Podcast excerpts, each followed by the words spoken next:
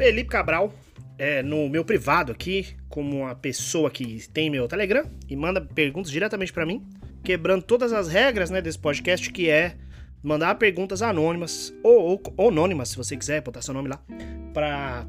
É, como é o nome mesmo do site? Rapaz, esqueci o nome, também vinho. retrospring.net barra cronofobia. Lá você pode mandar perguntas anônimas e eu respondo aqui conforme meu conhecimento ou conforme a Wikipedia, né? Porque muitas vezes eu não sei do que eu tô falando. E é importante que você aí saiba que eu não sei do que eu tô falando. Então, por favor, mande correções, reclamações, críticas, elogios, nudes, pode mandar tudo que eu estou aceitando aí nas minhas redes sociais, todas oi cronofóbico aí em geral.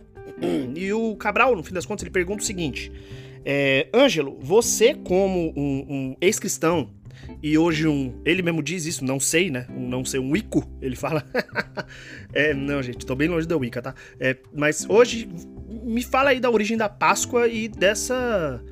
Sei lá, mano, de, de onde vem todas essas coisas, né? E aí eu falei, caralho, eu nunca pensei nisso, né? Porque eu sei que a Páscoa, como a maioria dos feriados cristãos, tem um embasamento pagão muito grande, né? É, e eu vou falar um pouco sobre isso, é, sobre esse assunto em si, mas eu nunca tinha pensado na Páscoa é, é, é em especial. Então vamos lá, vamos falar um pouco sobre a origem da Páscoa nas religiões aí que comemoram a Páscoa. Por acaso, neste ano, o Ramadã Islã do Islã caiu na mesma época, exatamente na mesma época, mas o Ramadã não tem é, diretamente nada a ver com a Páscoa, tá? Então eu não vou fazer relações com o Ramadã aqui. É, vou fazer relações entre a Páscoa cristã, a Páscoa judaica e a Páscoa pagã, vamos chamar assim. Então vamos começar com a mais conhecida, ela mesma, a Páscoa cristã, que é a, a, toda a história né, bíblica aí do, da morte de Cristo e três dias depois, Cristo ressurreciona. Ressurreta. Cristo nasce de novo, né? Cristo nasce de novo, não é a palavra, ele volta dos mortos. Ele é uma, um ritual de necromancia, basicamente.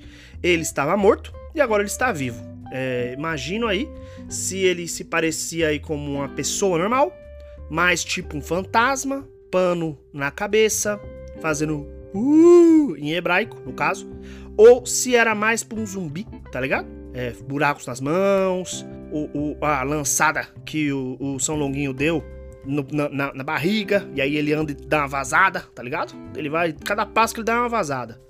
Aí é Jesus, né? Então quando o sangue dele, tipo assim, ele passa, dá uma vazada do sangue, cai no chão, nasce uma rosa. Mentira, desculpa aí, cristãos. É, mas é isso, assim, a Páscoa cristã é a comemoração da ressurreição de Cristo, né? Baseada aí na Bíblia, que é o livro sagrado aí dos, dos crentes, tudo. É, e aí tem várias comemorações da Páscoa cristã, é, mas na, na, real, real mesmo, assim, as comemorações que a gente tem da Páscoa hoje, nenhuma delas tem base cristã, tá? É, inclusive a data. É, porque o que, que acontece é a Igreja Católica Romana, né, na época ela é da Roma, na hora que eles estavam passando rodo na puta que pariu toda, com, assim, comandando tudo, eles chegaram em alguns lugares que tinham algumas é, festividades, como por exemplo o Natal, que, que era uma é, é, festividade a uma deusa pagã, é, como por exemplo outros que chamados feriados aí, é, cristãos. E para eles uh, uh, colocarem a religião deles em voga, sem ter um atrito social muito grande, ao invés deles abolirem as festividades, o que, que eles faziam? Eles mesclavam. Eles faziam um sincretismo. Então, eles falavam: legal, gente, ó, vocês querem continuar comemorando essa festa aqui? Show! Mas a gente vai mudar o nome dela. Ao invés de ser assim, vai ser assado. E rolam dois sincretismos uh, muito fortes aí entre a Páscoa cristã, a Páscoa judaica e a Páscoa pagã. A Páscoa judaica ela tem como origem. Eu não sou judeu, tá? Então isso que eu tô falando aqui eu li, eu posso estar errado, por favor, me corrijam, né? É, a Páscoa judaica, na verdade, a palavra é, em português, né, latina Páscoa, ela tem origem no, no, no, na palavra, aí eu vou chutar que é hebraico, não sei, talvez hebraico, Pessar, né, que é a passagem, significa passagem.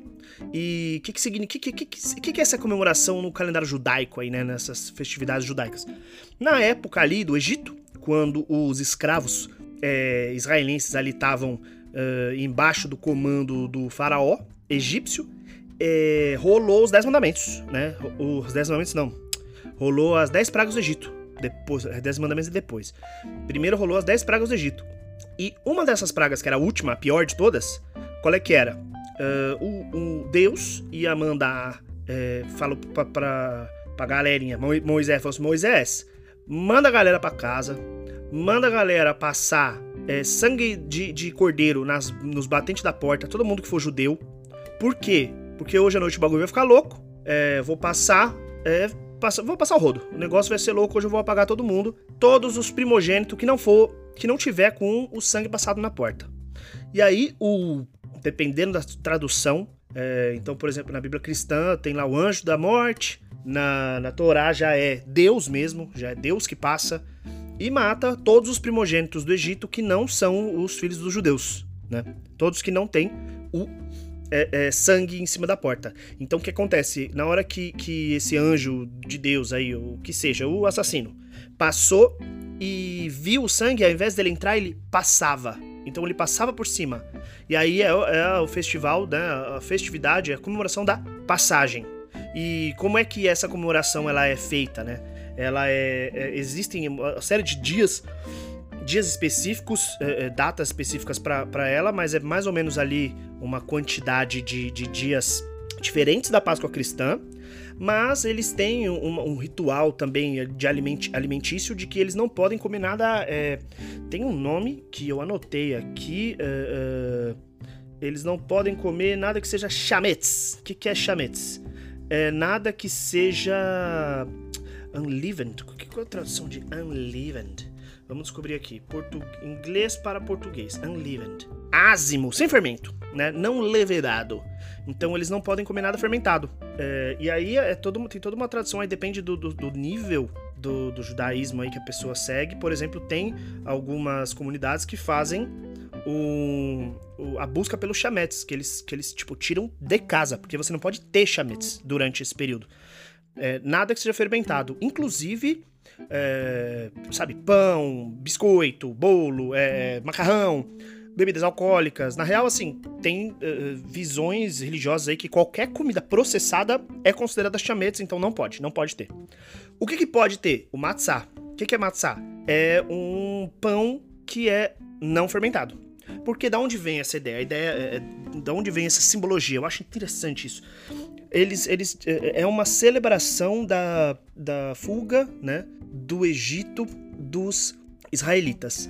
E aí eles comemoram é, desse jeito porque diz aí a mitologia é, judaica que na hora que eles saíram do Egito, não teve tempo de fazer comida.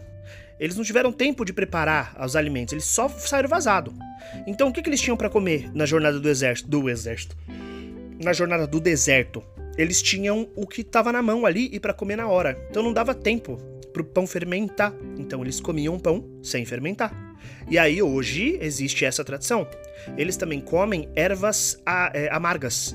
Por quê? Porque eles querem lembrar de como foi amarga a passagem pelo, pelo deserto. Então, é interessante que existe essa, essa é, festividade judaica, né? E agora que eu fui pro site, deixa eu ver quanto tempo é. Nanani, deixa eu ver. É, não sei o que. Uh, de 15 a 23 de abril. 15, 16, 17, 18, 19, 20, 21, 22, 23. Oito dias aí, ou sete, ah, tá aqui, ou sete dias em Israel.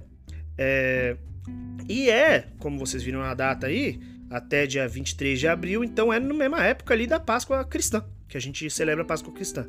Talvez por questões é, é, sociais, ah, vamos juntar os dois feriados junto para melhorar, para não ter que ficar fora do trabalho muito tempo. Não sei. Mas essa é a data que a galera, que os judeus, né, é, comemoram. E aí vamos, pro, vamos pro, pro, ponto que o Gabriel perguntou no fim das contas, né, que é a Páscoa é, pagã. E aí é curioso a origem, né, porque a Páscoa em português, Páscoa vem do Pessar, do, do, do, do é, hebraico, e, e a Páscoa em inglês, e em alemão também, mas em inglês é Easter, e Easter é, segundo o que dizem aí, vem da palavra. É, cadê, cadê, cadê, cadê o nome da, da pessoa? É, Eostre. Eostre era uma deusa da fertilidade saxônica, né? É, então, e, e, tem também um, uma deusa chamada Ostara, dos teutônicos, que também é de uma deusa da fertilidade. Então rolava essa, essas, essa, essas, deusas de fertilidade, né? De, de renascimento, de, de colheita, com nomes parecidos, né? A Eóster, a outra é a Ostara. E aí isso veio, virou a Easter, né? É, e, e o problema é um só. Só se sabe disso. Todas as outras teorias sobre sobre a Páscoa pagã são teorias, não tem nenhuma base histórica, né? E aí tem gente que fala isso, fala aquilo, fala aquilo, é, mas não, não, é, ninguém tem é, comprovação, né? É, curioso que assim, o, o, na época ali, mais ou menos 200 anos é, é, antes de Cristo, se não me engano, é, em Roma existia um culto pagão para a deusa Cibele. E a Cibele, ela era também uma deusa da fertilidade, uma deusa da colheita, uma deusa da primavera, e ela tinha um amante chamado Atis. Né? Ela tinha um parceiro chamado Atis. E o Atis, ele nasceu de uma virgem. E toda primavera ele morria, e três dias depois ele ressurgia. Né? É, então, então é, é, interessante aí como rola essa, essas paradas aí, né? É, essas, essas comparações. Não estou querendo criticar a fé de ninguém, só estou dizendo que é interessante como isso. Vai lá ler é, O Poder do Mito, do Herói de Mil Faces, do Joseph Campbell, para saber mais sobre como a, a cultura ela, é, ela se repete. E aí o que acontece é que a, qual, qual é que é do coelhinho e dos ovos? Importante dizer isso. O coelho e o ovo não aparece em nenhuma mitologia cristã nem judaica. É uma parada totalmente pagã, 100% pagã, tá? É importante dizer isso, né? É, uma das teorias da onde vem o coelho, da onde vem o ovo, é porque o coelho é visto como um animal muito fértil. Aliás, é, tem essa coisa de que o coelho transa pra caramba e tem um milhão de filhote. E o ovo é um símbolo primordial de nascimento, né? Ah, quem veio primeiro, o ovo ou a galinha? Então existe essa teoria de que o coelho e o ovo eram símbolos é, do, do, da fertilidade dessas deusas e tal. Então eles que foram escolhidos como símbolo dessas uh, festas. Não há fontes, não tem como confirmar nada disso. Outra, existe até uma história melhor é, é, estruturada, mas pelas leituras que eu fiz aqui, essa história surgiu uh, no começo de 1900. 1800 e pouco, 1900. Então, grandes merda. Mas eu vou contar do mesmo jeito. Que dizem que a deusa é, Oster, ela. Oster, Osteri, não lembro agora mais, esqueci o nome, mas qualquer uma dessas deusas aí. Ostara, Ostara que a Ostara, ela é, é, tinha uma galera que tava. É, oh, tinha um pássaro, e esse pássaro, ele era um pássaro muito bonito, e ele era um pássaro muito legal, era um pássaro muito divertido, só que ele queria muito ser um coelho. Porque ele viu os coelhos no campo, ele achava bonitos os coelhos, ele achava legal os coelhos, aí ele pediu pra, é, pra Osteri, Ostara, o caralho, Ostara, é, transformar ele num coelho para ele ver qual é que é. Aí ela falou, mano, você vai se arrepender. Ele falou, não, que isso, não vou. Você vai se arrepender. Não, que isso, não vou. Você vai se arrepender e eu não vou te transformar de volta. Ele falou, ah, para com isso. Aí ela vai lá e transforma ele num coelho. Transforma o pássaro num coelho. E o que acontece?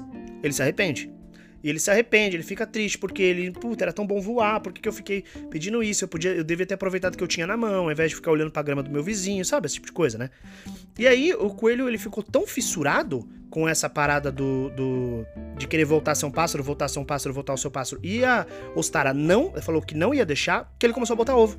E aí, quando a Ostara viu isso, ela resolveu dar uma segunda chance e transformar ele de novo num pássaro. E aí, com a única condição de que nas, na, nessa época da primavera ele voltava a ser um coelho para ele nunca esquecer dessa situação dele. Então aí tem o coelhinho da Páscoa. Mas como eu disse, é uma história, bonita história, né? legal, divertida. Não tem fontes, né? Não tem fontes. Então o que a gente sabe é isso, assim, que tem essa origem pagã, sim. Tinham uma série de, de cultos e de uh, religiões antigas que uh, faziam festividades nesta época da Páscoa, mas não temos noção aí de onde vem. Então, por que que a gente tem coelho e ovo no mundo todo? Por causa do capitalismo. Olha aí, é isso. Vou falar de política? Sim. Porque como que essa cultura virou uma coisa mundial, a coisa do ovo de Páscoa? Porque os alemães imigraram para os Estados Unidos né? E as colônias alemãs, porque essa, essa, esses povos todos teutônicos, saxões e tal, é, é, teutônicos principalmente, né? Viraram o que é o, o, que é a Alemanha hoje, né? E eu acho muito curioso o Cabral ter perguntado isso. Eu fui fazer minha pesquisa e descobri que isso tudo é origem alemã. Fiquei, caralho, que coincidência da porra. É, e aí o que acontece é que eles imigraram para os Estados Unidos. E lá nos Estados Unidos eles começaram a reproduzir essas, essas é, crenças deles, essas, uh, uh, esses jeitos de pensar, que também tem aquilo, tinham que ser diferentes da passagem judaica e tinham que ser diferentes de qualquer outra tradição cristã católica, porque existia um poder protestante muito grande nos Estados Unidos, ali quando ele estava se formando como país. Então, rola isso de os Estados Unidos ter tido essa, essa tradição e hoje todos nós temos essa tradição, cara, porque o que os Estados Unidos trouxe, é, a gente acabou abraçando porque, cara, é o que tem na nossa frente, lá na mídia, é o que tem é, nos lugares o que as pessoas estão acostumados, né?